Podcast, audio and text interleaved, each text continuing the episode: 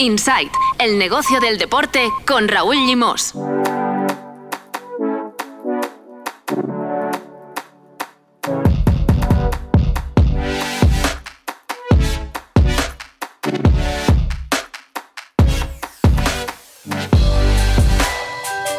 Muy buenas, bienvenidos y bienvenidas a Insight, el podcast de NSN Never Say Never dedicado al negocio del deporte. Ya os puedo adelantar que aquí hoy también vamos a hablar del no fichaje más famoso de la historia del fútbol, es decir, de la continuidad de Kylian Mbappé en el Paris Saint-Germain.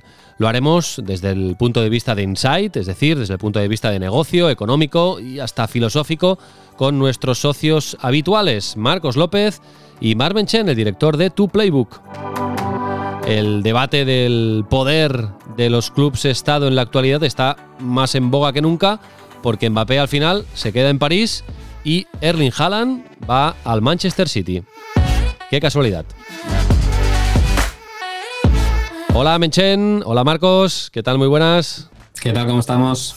Hola, ¿qué tal? ¿Cómo estamos? Bueno, pues habrá que hablar de los clubes Estado, ¿no? Otra vez, Menchen, eh, Marcos, habrá que poner el debate sobre la mesa porque al final Kylian Mbappé ha deshojado la margarita, ha rechazado la propuesta del Real Madrid. Además, lo ha hecho muy, muy evidente, mm, cosa bastante también inédita, es decir, ha agradecido el interés del Real Madrid hasta de una manera exagerada y al final se queda en el Paris Saint-Germain. Eh, vamos a decirlo así, por un motivo eh, patriótico, aunque seguro que el dinero también ha jugado su, papel. Bueno, ¿qué os parece al final esta, mm, esta decisión y las eh, consecuencias, las derivadas que, podemos, podemos vivir a partir de ahora en el fútbol europeo? Porque al final las dos perlas de la década, en principio, eh, Mbappé y Erling Haaland, sobre el papel, esto es teoría, pues se van en este caso uno se queda en el Paris Saint Germain y el otro se va al Manchester City, los dos clubes más representativos de, lo que llamamos clubes Estado, ¿no? Uno vinculado al Estado de Qatar y otro vinculado al, Estado o al Emirato de, Abu Dhabi. A ver, Marcos, ¿qué te parece? ¿Qué reflexión haces de, esta eh, resolución del caso Mbappé? Mm, al final eh, se ha confirmado lo que veníamos apuntando desde hace varios podcasts. Eh, las grandes estrellas más que nunca tienen el poder de, decisión. Un poder que hace un tiempo, hace 5, 6, 10 años, y si nos vamos más allá, 20, 25 años, correspondía única y exclusivamente a los clubs, la capacidad que tenían los clubs de atraer a esas estrellas. Ahora son ellas, el caso de, Harlan, de Haaland, perdón, ha elegido un proyecto deportivo, ha, elegido irse al City, ha elegido entrenar y ser entrenado por Pep Guardiola. Y en el caso del, del, del PSG, Mbappé, revestido con ese tono patriótico y de quedarse en Francia, ha apostado por continuar en el Paris Saint Germain.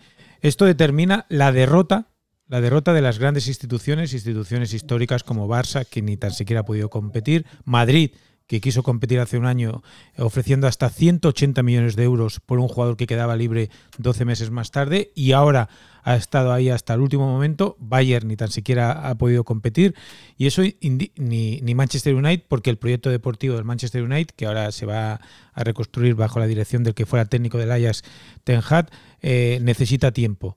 Por lo tanto, los jugadores son los verdaderos dueños de la estrategia deportiva de los grandes clubes. Primero, a nivel deportivo, porque Mbappé no solo se queda por el dinero que va a recibir, prácticamente sería el mismo que podía recibir o un poco menos en el Bernabéu, sino también por la capacidad de decisión que va a tener sobre el proyecto deportivo en la elección del entrenador, quién sabe si todavía puede continuar Poquetino, en la elección de los jugadores y de lo que necesita el, el, PSG para ser realmente competitivo en Europa, no en la liga francesa que la gana prácticamente sin bajar del autocar, y pone bajo sospecha la fortaleza o la supuesta fortaleza que tienen clubes como Barça y Madrid. Ahora el Barça no tiene dinero y no puede competir. El Madrid tiene dinero y tampoco puede competir. Marc.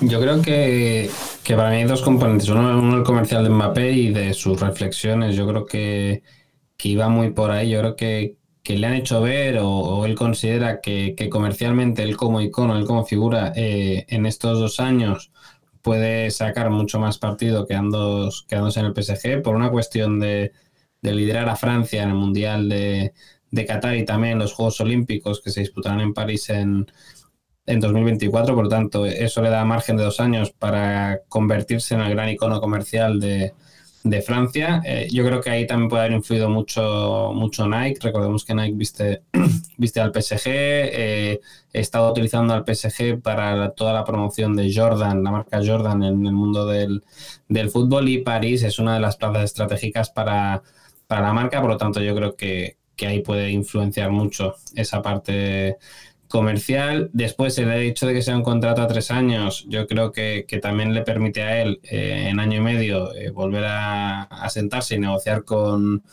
clubes, porque, porque, eh, y eso es lo que tú decías, Raúl, que ha sido muy sorprendente el admitir públicamente que, oye, que estaba también con el Real Madrid ahí, ahí y en otros medios también ha dicho que, que en paralelo también está hablando con el Liverpool, o sea, que él sabe perfectamente que tiene cartel y en año y medio, pues oye, eh, en función de cómo le haya ido, pues ya decidirá si quiere seguir allí en el PSG o no.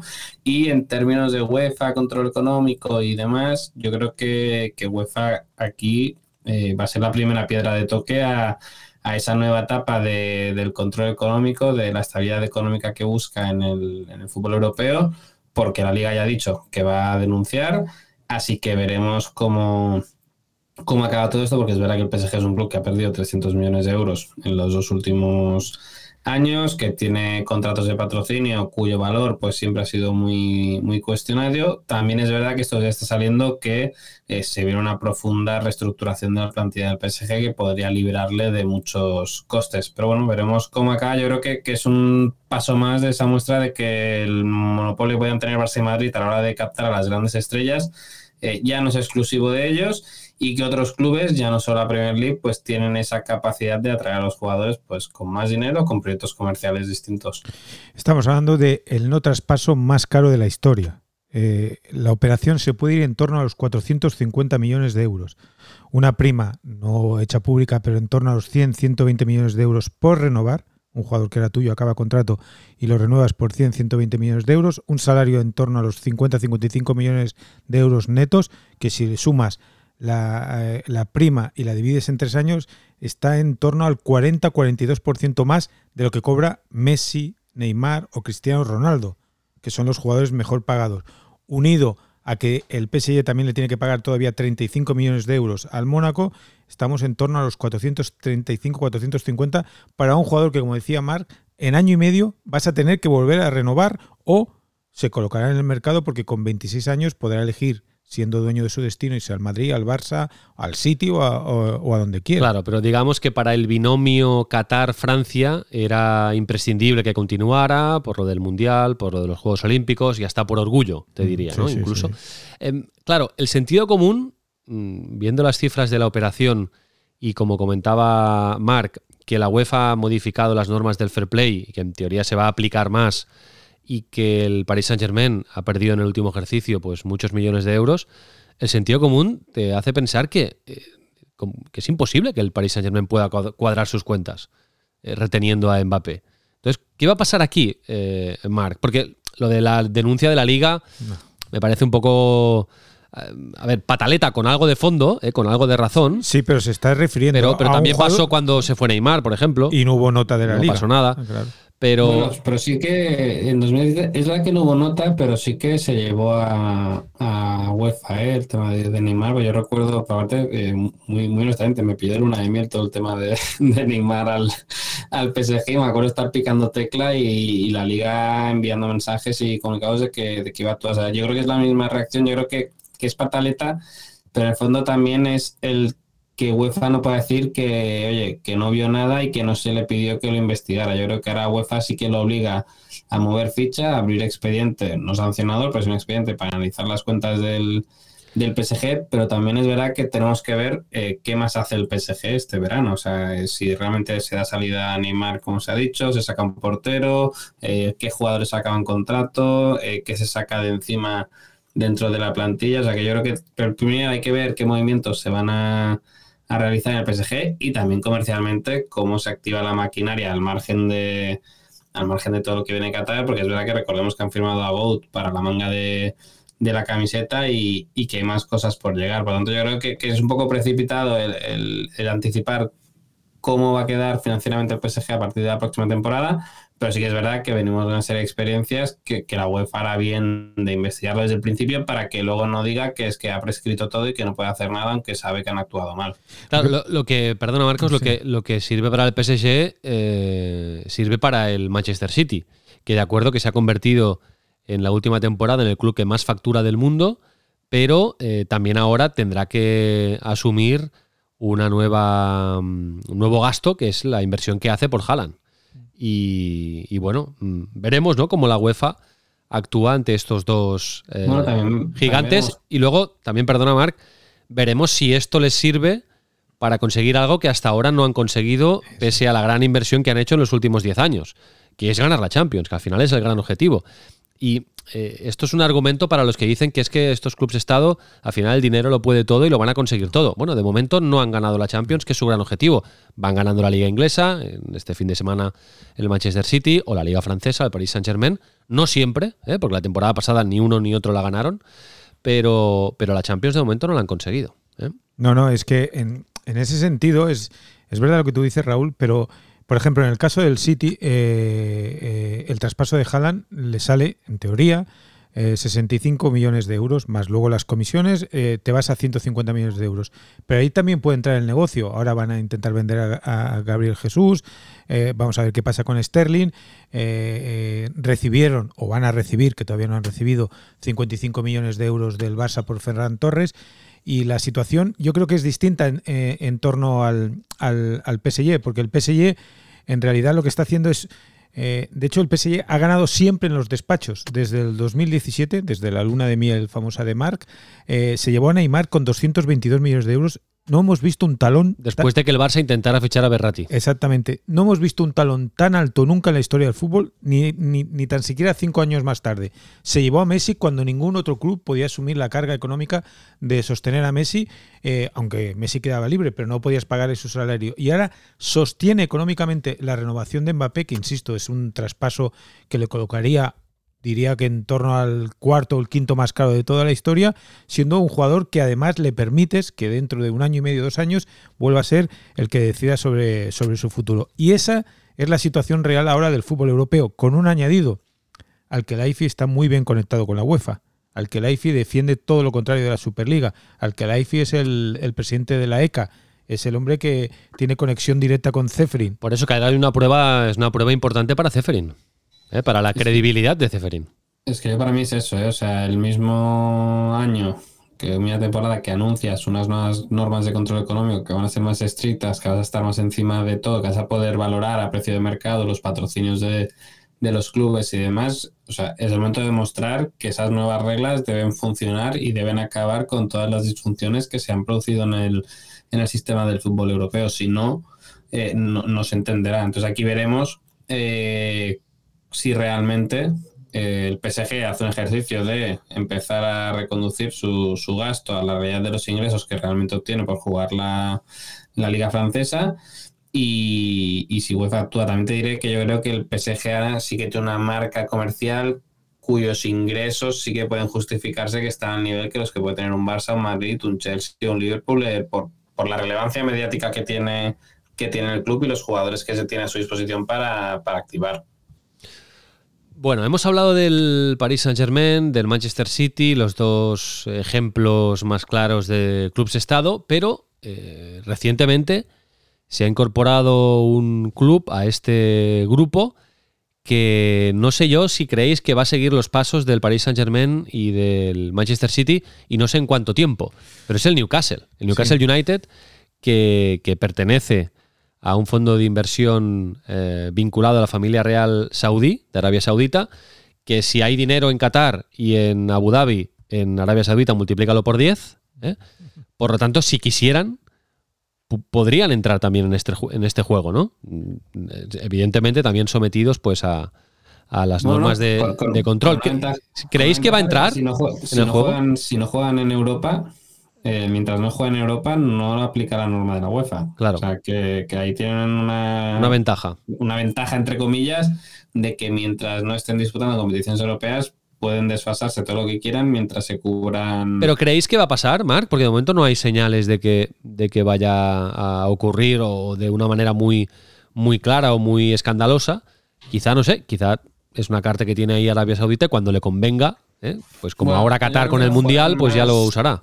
No tanto con, para competir con los grandes grandes, pero sí provocando eh, cierta distorsión en la clase media y baja de, la Premier, pues fichando jugadores que, oye, que de otra manera no saldrían, pero que ellos sí que se pueden permitir, pues oye, primero construir un equipo para consolidarse en la, en la media tabla y luego ya picar más alto, pues sí que es verdad que, que casos como el del City, el Chelsea y el PSG, que en cinco años eh, perdieron prácticamente más de mil millones de euros cada uno para situarse eh, en el top 10, te diría, del fútbol europeo. Yo eso creo que no lo vamos a volver a ver porque ya hay mecanismos eh, que lo impiden y que incluso socialmente estaría muy mal visto respecto a épocas anteriores, pero sí que creo que en la Premier pues van a ser, van a pasar a un equipo más a, un equipo que esté ahí peleándose por meterse en Europa League.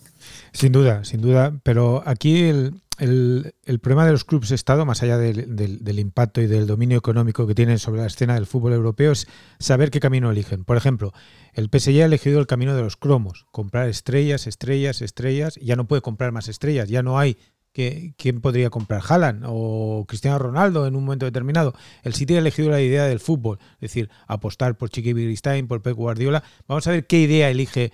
Tiene eh, todo como más coherencia. Exactamente. Eh, entonces, por ejemplo, en los seis años que lleva Guardiola, por el, por el banquillo del, del PSG ha pasado Emery, Thomas Tuchel, que lo despiden y nueve meses después es campeón de Europa con el Chelsea, Poquetino, que está bajo cuestión. Es decir, no han tenido una idea y una estructura deportiva que quizás ahora con la presencia de Luis Campos, Campos perdón, que es uno de los eh, directores deportivos más más reconocidos del fútbol europeo. Lo ha fichado el Paris Saint Germain. Está en ello, está en ello porque Leonardo eh, no va a seguir y entonces el Pochettino tampoco entiendo. Mm, Vamos a ver. Ah. Vamos a ver porque... porque eh, ya le preguntarán a Mbappé, ¿no? Sí, sí, exactamente. Y la relación de eh, Pochettino con Mbappé y de Mbappé con Pochettino es buena. Es buena. Es buena. El, diario El Equipo anunciaba que, eh, que cuidado que, que, no continúe Pochettino. Pero insisto en que tres entrenadores en apenas cinco años en una colección de estrellas contra la estabilidad deportiva, en una idea filosófica y una idea de método que en realidad es la idea del Barça trasladada a Inglaterra, que ha triunfado en la Premier, que ha cambiado la Premier, pero que ni el PSG ni el City han ganado en Europa. Y vamos a ver qué respuesta tiene Newcastle, qué camino elige. Comprar cromos es muy difícil, porque los cromos se van a ir a los grandes clubs y, también cada vez quedan menos. Tú lo has dicho al principio.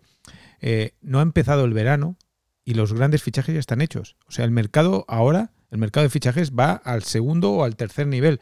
Haaland ya está en el City, Mbappé se queda en el PSG y ¿qué puede firmar el, el, Madrid? Los cromos están colocados. Sí, los cromos están colocados. Y el Newcastle lo que tendría que hacer es construir un proyecto deportivo, pero eso requiere tiempo y a partir de tres o cuatro años como hizo el Chelsea, tener serias opciones de ganar. yo hablo del Newcastle por pura lógica, ¿eh? porque si Arabia Saudita está siguiendo el modelo de Qatar y el de Abu Dhabi, sus vecinos pequeños, pequeñitos, comparados con ellos, comparados con, Arabia Saudita, pues la lógica es que conviertan también al Newcastle en una potencia, en una auténtica máquina. ¿no? Bueno, hoy nos está quedando un capítulo muy, muy conceptual, muy filosófico, pero es que claro, eh, este nuevo paradigma del fútbol mundial eh, se ha visto acentuado con, eh, estos movimientos de, mercado. Antes de que casi empiece el mercado, Haaland al City y Mbappé al Paris Saint Germain, a los dos clubes más, em, más, más claros ejemplo de, de, clubes Estado, como, como le llamamos en la actualidad.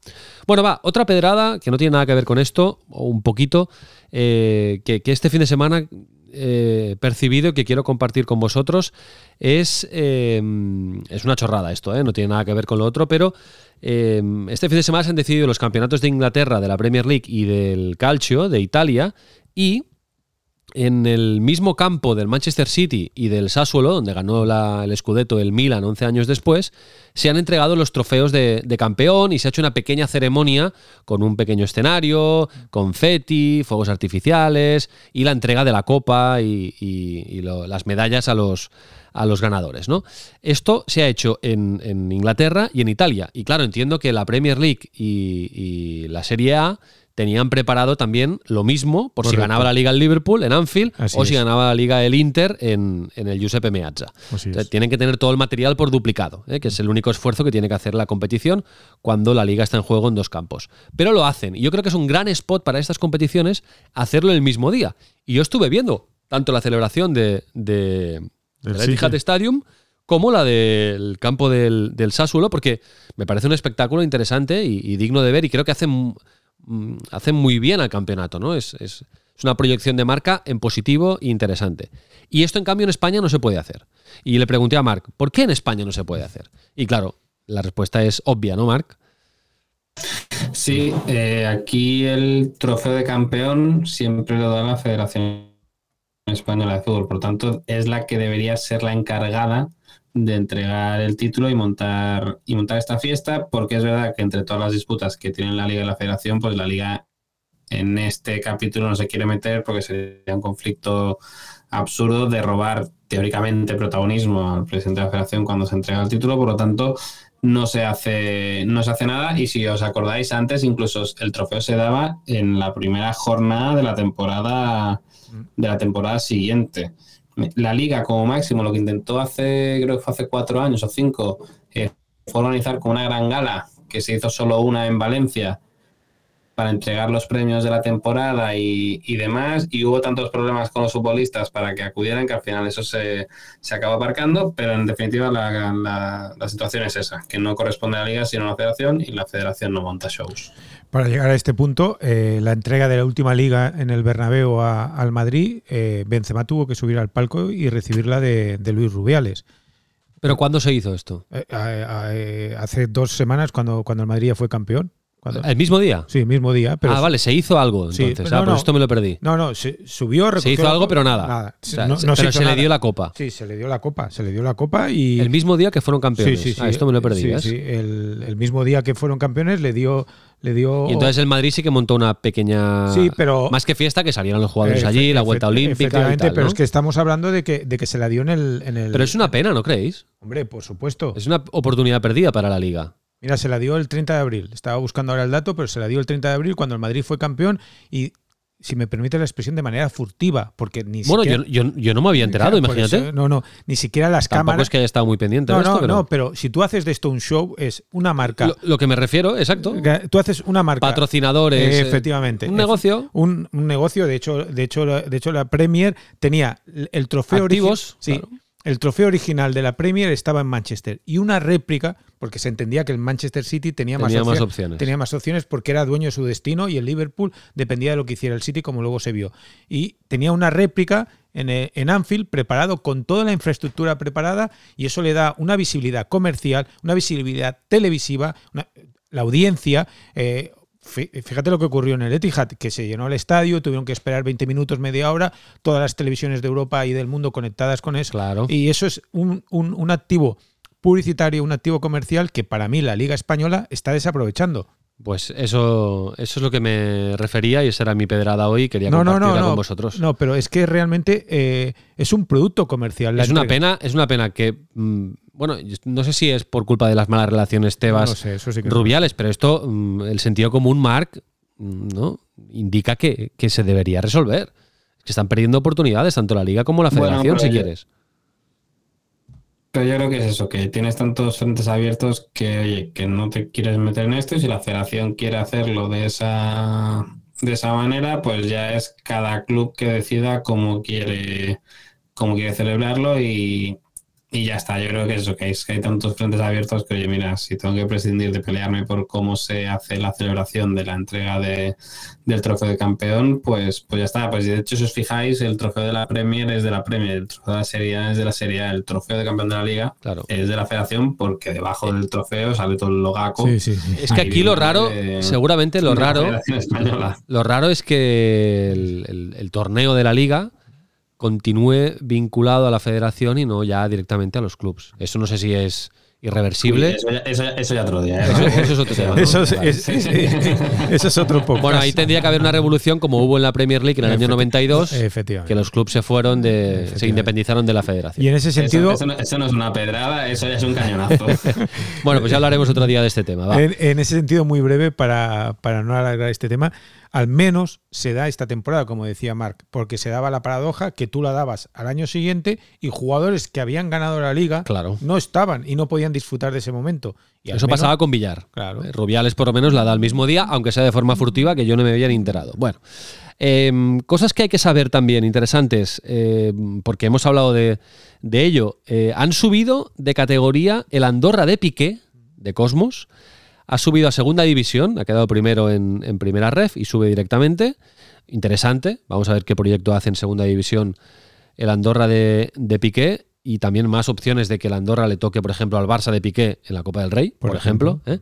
Y también ha subido el Intercity. ¿Os acordáis del Sí, Intercity por Club de. Fútbol? Que hemos hablado mucho de este proyecto. El primer club eh, en español en este- cotizar en bolsa. Exacto, el único que cotiza en bolsa, pues ha subido a primera ref. Ha quedado primero en, en su grupo de segunda ref y ha subido a primera ref. Por lo tanto, llevan cuatro ascensos en cinco años. Lo que pasa es que he estado mirando la cotización ¿Y qué pasa? y no subió hace 10 días y no No sube, no, no, al revés, ¿eh? Al se ha revés. quedado, bueno, bajó un poquito y se ha quedado ahí igual, ¿eh? Qué extraño. Curioso, ¿no? ¿eh? Qué extraño, ¿no, Marc? Si has conseguido el éxito deportivo que no- Curioso. Sí, sí. Yo pensaba que se vería repercutido en, la, sí, en el valor. Aquí el éxito deportivo es, oye, que te va a seguir tocando palmar pasta hasta que llegues al fútbol Claro. profesional. O sea, que aquí, gracias, o sea, es bueno para el proyecto deportivo, pero es lo que hemos comentado alguna vez, que al final, eh, cuando tú inviertes en un club que está en, ahora ya va a estar en la tercera categoría, pero claro, invirtiste en uno que está en la cuarta. Tú ya sabes que hasta que llegue al fútbol profesional todo va a ser todo va a ser pérdida. Y sobre todo a una primera federación que aunque el modelo a mí no me gusta por dos divisiones, muchos clubes, tal, es muy complicado el conseguir el, el ascenso, porque ahora sí, hay dos que suben directamente, pero ahora el playoff este va a ser va a ser duro. Entonces, yo creo que la respuesta es esa, que en los inversores en bolsa muchas veces piensan en el corto plazo y invertir en un club de fútbol tienes que pensar muy a largo plazo, especialmente si no estás en el fútbol profesional. A ver, Marc, descodifícame este titular que leímos en tu playbook. La liga compra el negocio Oreca a Dazón. ¿Qué significa esto? Pues significa que la liga hizo el concurso para adjudicar los derechos de televisión para el canal de, de los bares, no recibió ni una sola oferta, muestra de, lo complicado que es sacar partido a ese, a ese producto y también de la difícil situación en la que han quedado los bares después de, de la pandemia.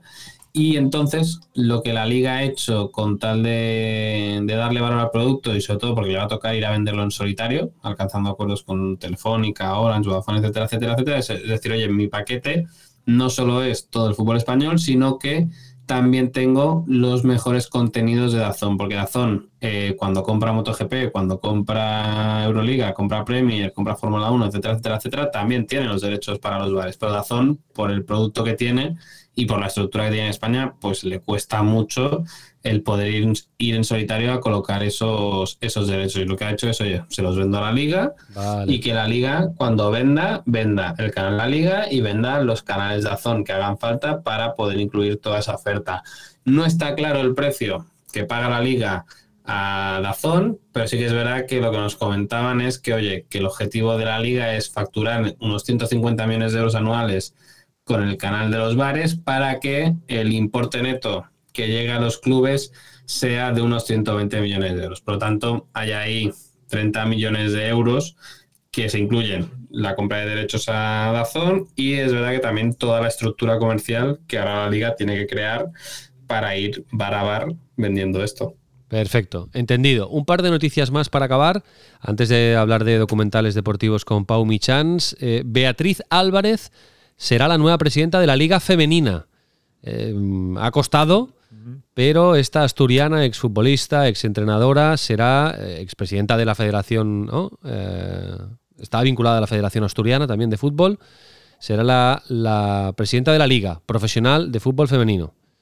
Ha costado, ¿eh, Marc?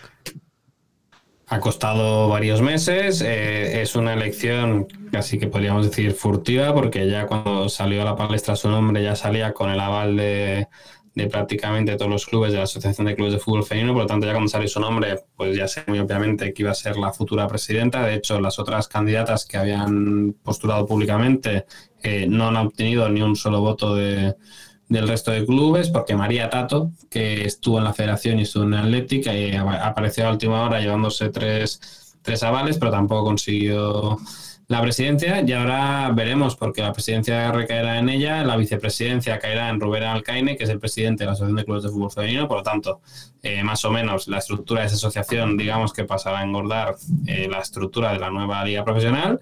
Y ahora pues solo queda desearles suerte y ver cómo les va el tener audiovisual y si son capaces de retener a Iberdrola y qué otras marcas suman, porque a partir de ahora eh, todo lo que siempre fueron críticas a la gestión de la federación y lo poco que hacían por el fútbol femenino, ahora tienen todo para poder construirlo, o sea que veremos qué son capaces de construir y, oye, lo seguiremos.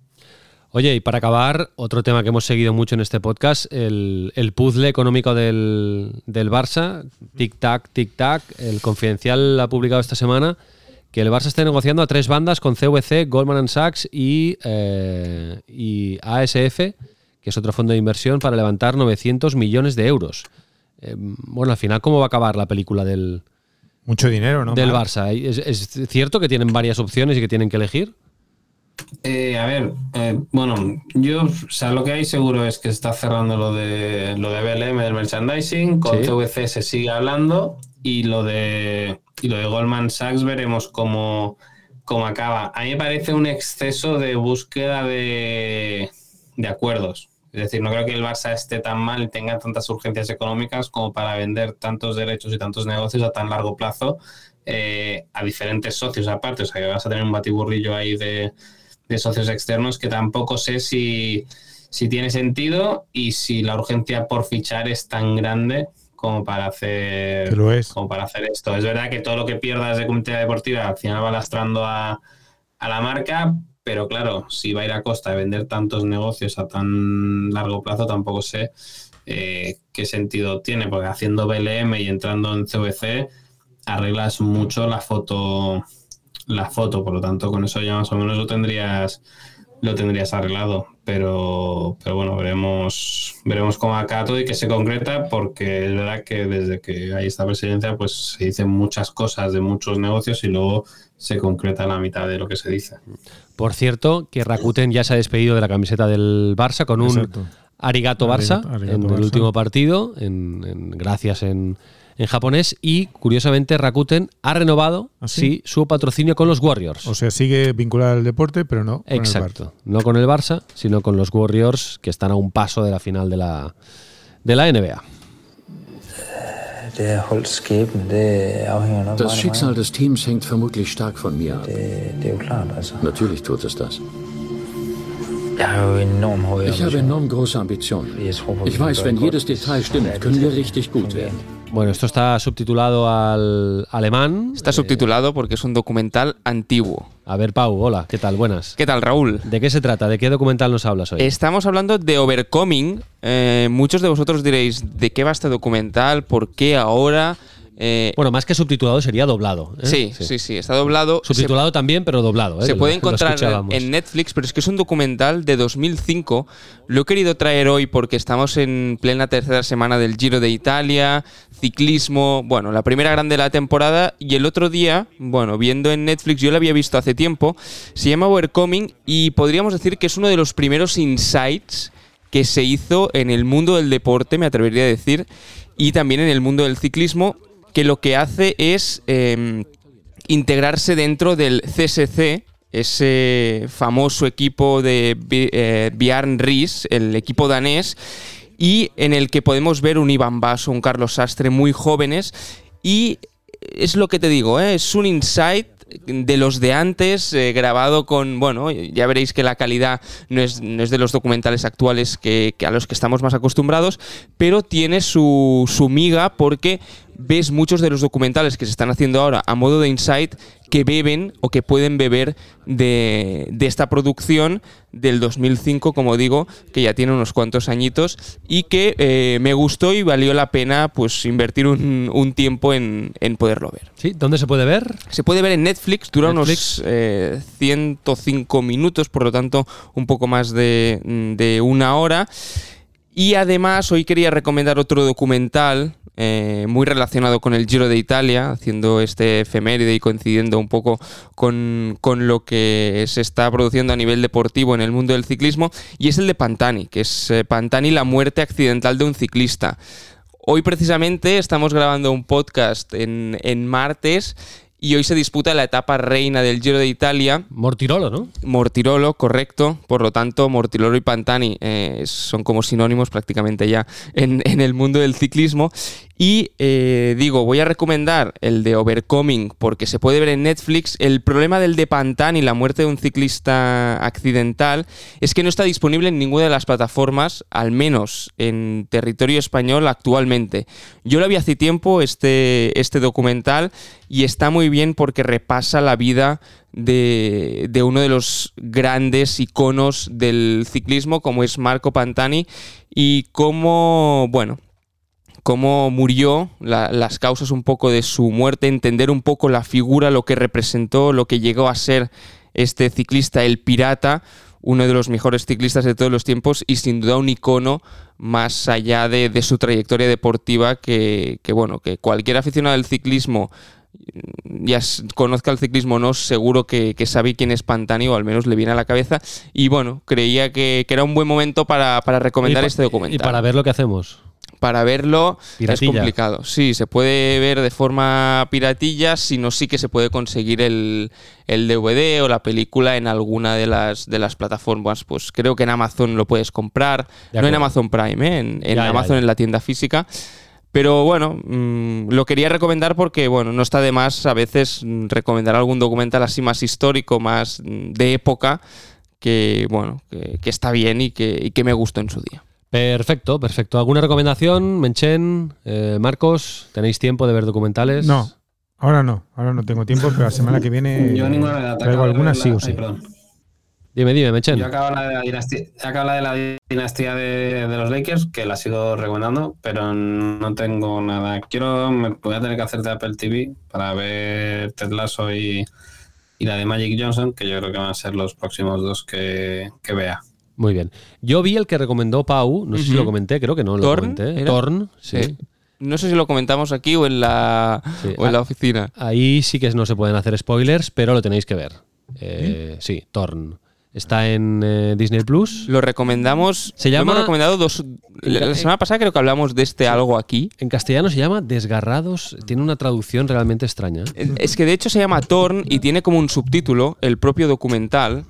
Eh, y sí que en castellano cuesta de encontrar. A veces vas a buscar Torn en Disney Plus y no, no lo encuentras de primera si tienes que, poner desgarrados, encumbrando, al pasado. Sí, sí, sí.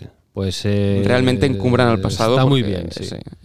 Está muy bien, lo que pasa es que no se puede explicar nada. Bueno, el protagonista es un alpinista, Alex Lowe, que, bueno, que muere, esto se sabe ya, esto es Vox Populi, pero a partir de ahí, pues todo lo que pasa. y el documental está dirigido por su hijo. Max Lowe, esto sí que se puede decir, y a partir de ahí, pues eh, yo, lo, yo lo recomiendo muchísimo. Si no ha ganado ningún premio, yo creo que poco le falta para ganar algún, algún premio. No es un documental de alpinismo, ¿eh? es mucho más. Es un documental sobre, sobre la vida eh, y las cosas que pasan en la vida. Em, perfecto, pues nada. Oye, por cierto, por cierto, todavía tenemos la pregunta colgada en cada capítulo de qué, de qué documental deportivo nos recomendáis y todavía recibimos respuestas de, de algunos oyentes de esta comunidad. el trabajo, ¿eh? Sí, Jacinto nos recomienda Rebones en YouTube, unos jugadores de baloncesto estadounidenses que juegan en Chile. Ah. Bueno, pues eh, en YouTube, también se pueden ver documentales. Y Álvaro Hilario nos recomienda Cuadernos de Entrenador, de Playbook. Se llama este documental. En Netflix, si no me he equivocado. Que está en Netflix, efectivamente, y son varios episodios que este retratan este la vida de diferentes entrenadores de diferentes deportes. No sé, Doc Rivers, entrenador de la NBA, José Mourinho, eh, Patrick Monatoglu, que se fue entrenador de Serena Williams, eh, la entrenadora Dawn Stiley, eh, que es entrenadora de baloncesto, bueno, en fin. Y, ahora que decía, que decía este oyente que se puede ver en YouTube, es cierto que muchas marcas no son documentales como tal, pero sí reportajes extensos, bien cuidados. sobre todo en el mundo del ciclismo, que es el que más domino en este caso. Por ejemplo, Rafa, que es una marca de ropa, tiene su propia Rafa Documentaries y hay documentales mm, de 15, 20, 30 minutos realmente buenos a, nivel de imagen y a nivel de historia que se pueden encontrar en YouTube. Es decir, que también incluso las marcas, las propias marcas, eh, tienden a producir sus propias producciones audiovisuales y algunas de ellas están muy bien trabajadas y, valen la pena de, de claro recuperar. sí. sí, sí. Content is the king, ya lo dicen. Gracias, Pau. Hasta la próxima. Gracias, eh, Marcos López, Marmenchen. Un abrazo fuerte. Hasta luego. Un abrazo.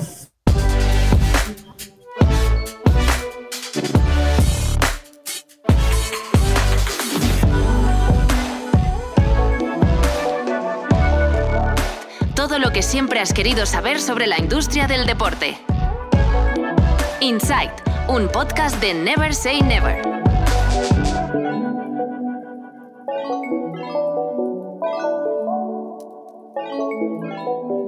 Nice to be.